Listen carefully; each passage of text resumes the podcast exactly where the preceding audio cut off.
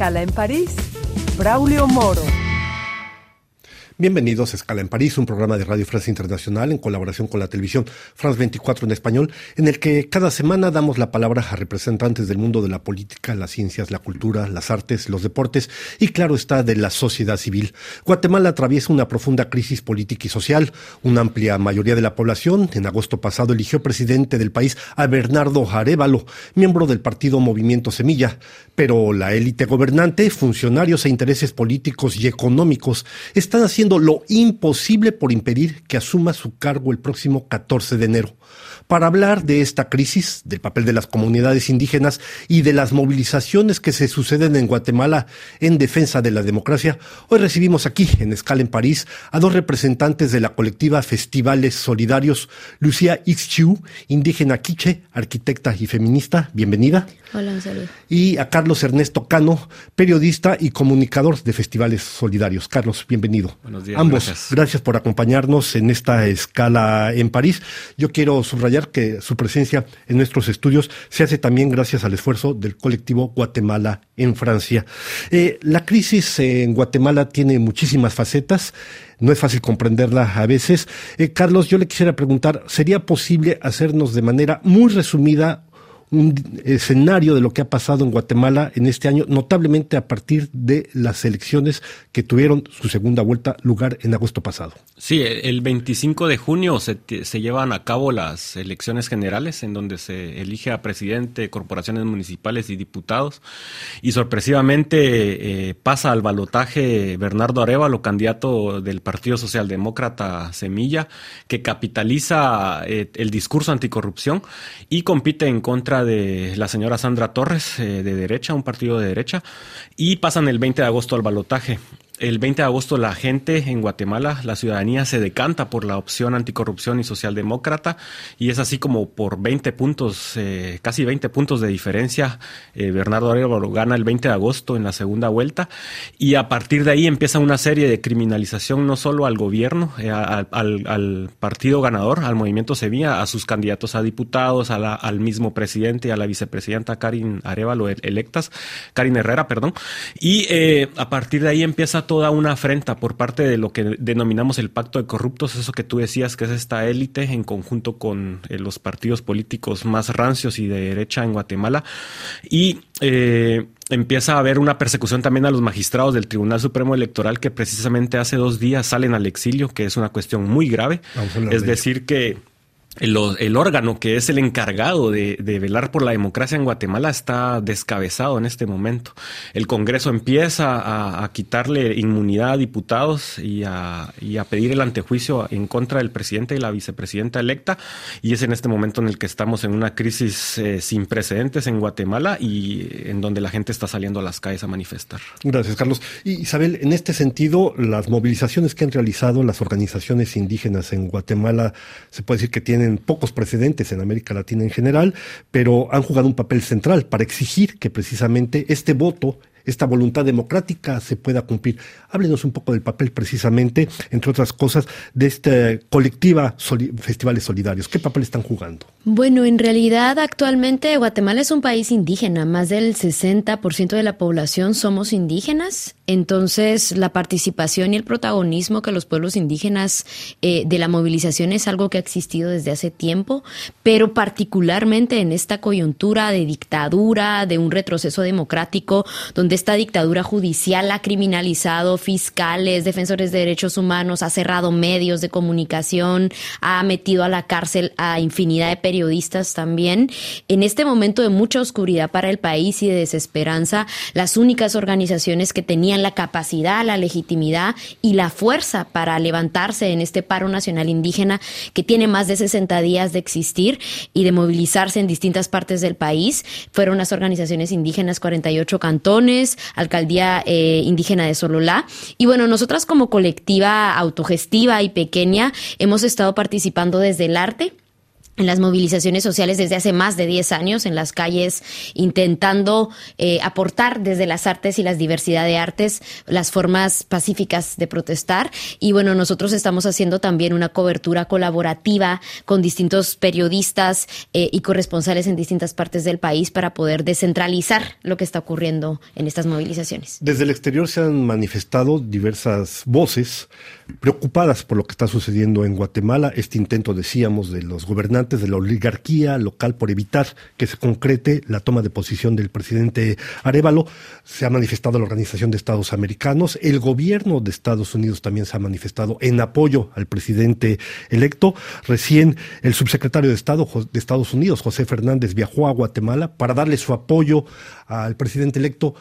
¿Qué tanto puede jugar esta preocupación, esta visión desde el exterior para garantizar que se cumpla con la voluntad de lo que han decidido los guatemaltecos. Bueno, en este momento de aislamiento del país y de búsqueda de un retroceso antidemocrático y dictatorial, la solidaridad y la presión internacional es fundamental. Y nosotros que estamos en el exilio hemos estado tratando de organizarnos como diáspora también migrante y exiliados en distintas partes del mundo para poder visibilizar y hablar sobre Guatemala. Yo creo que en este momento la presión internacional se hace eh, fundamental, sobre todo porque desde dentro el gobierno y la dictadura no han querido reconocer ni han querido reconocer los resultados electorales oficiales y legales y no han querido atender las demandas de las autoridades indígenas en este paro nacional indígena.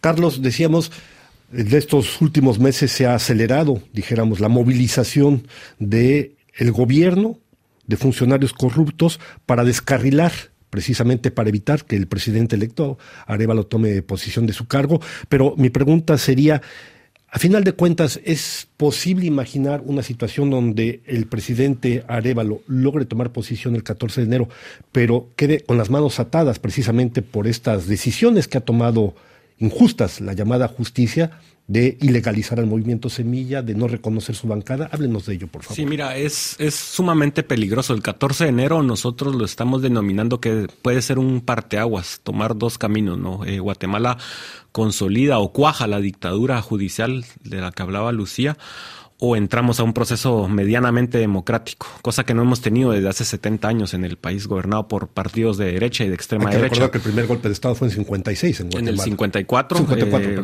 eh, el primer golpe de Estado en el hemisferio occidental eh, orquestado por la CIA y el gobierno de Estados Unidos y ellos mismos lo reconocen en mm. desclasificación de sus archivos. Y entonces el partido Semilla, al no tener eh, mayoría eh, en el Congreso, en la Asamblea Legislativa, eh, corre el riesgo también del camino del impeachment, de una, una situación muy parecida a la que se vivió este año en Perú y en otros países latinoamericanos. Y es por eso que es importante que la sociedad civil y la sociedad internacional, la comunidad internacional, sigan ejerciendo presión al gobierno guatemalteco para garantizar ese, ese cambio presidencial que, pues, que rige la Constitución.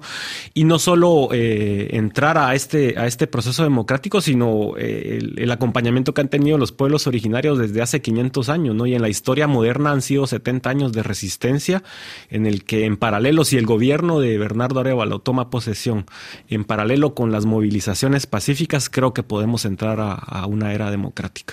Eh, Lucía, hay un personaje del que no hemos hablado todavía. ¿Qué papel está jugando el actual eh, presidente Alejandro Gamatei? Bueno, Alejandro Gamatei es el dictador eh, responsable de exiliarnos a nosotros y a cientos de periodistas y fiscales y funcionarios del sistema de justicia.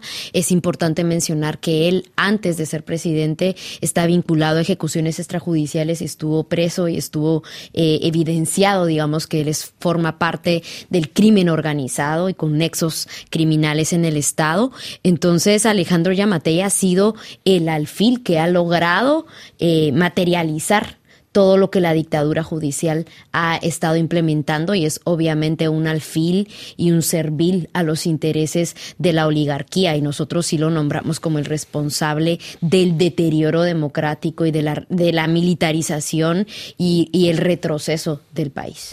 Hizo usted referencia a una cosa que es importante que ustedes sepan, precisamente tanto Carlos como Lucía precisamente viven hoy fuera de Guatemala por las amenazas que hay en contra de ellos, por el riesgo que existe sobre sus personas. Carlos, varios personajes juegan un papel verdaderamente nefasto en lo que es la situación que se vive actualmente en Guatemala.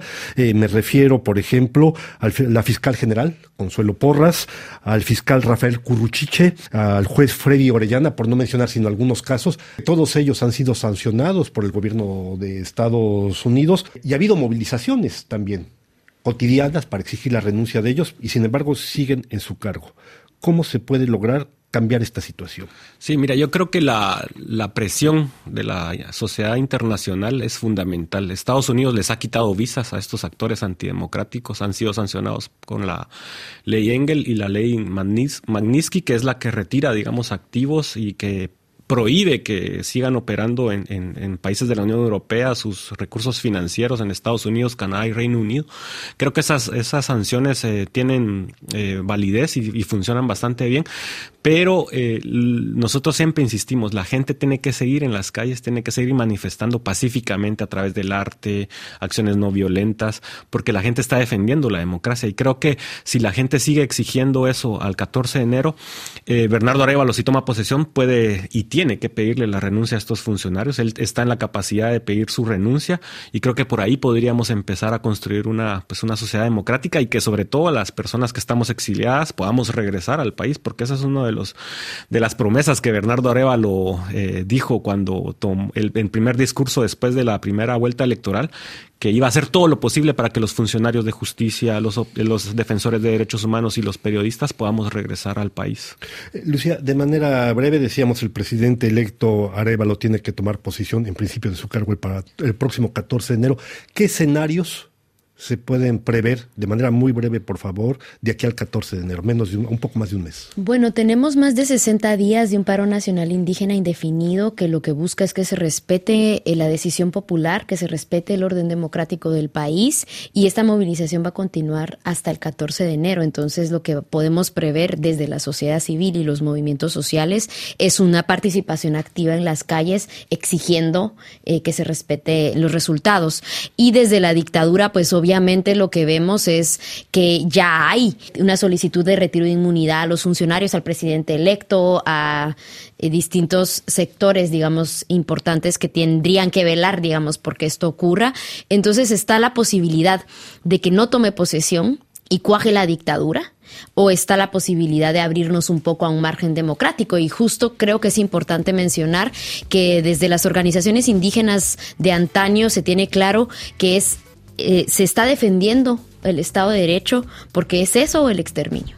Pues estamos llegando ya al final de esta emisión. No me queda sino agradecer a Lucía Ixchiu, indígena quiche, arquitecta y feminista, y a Carlos Ernesto Cano, periodista y miembro también de este colectivo, su presencia en nuestros estudios. A ustedes les damos una nueva cita aquí la próxima semana en otra escala en París.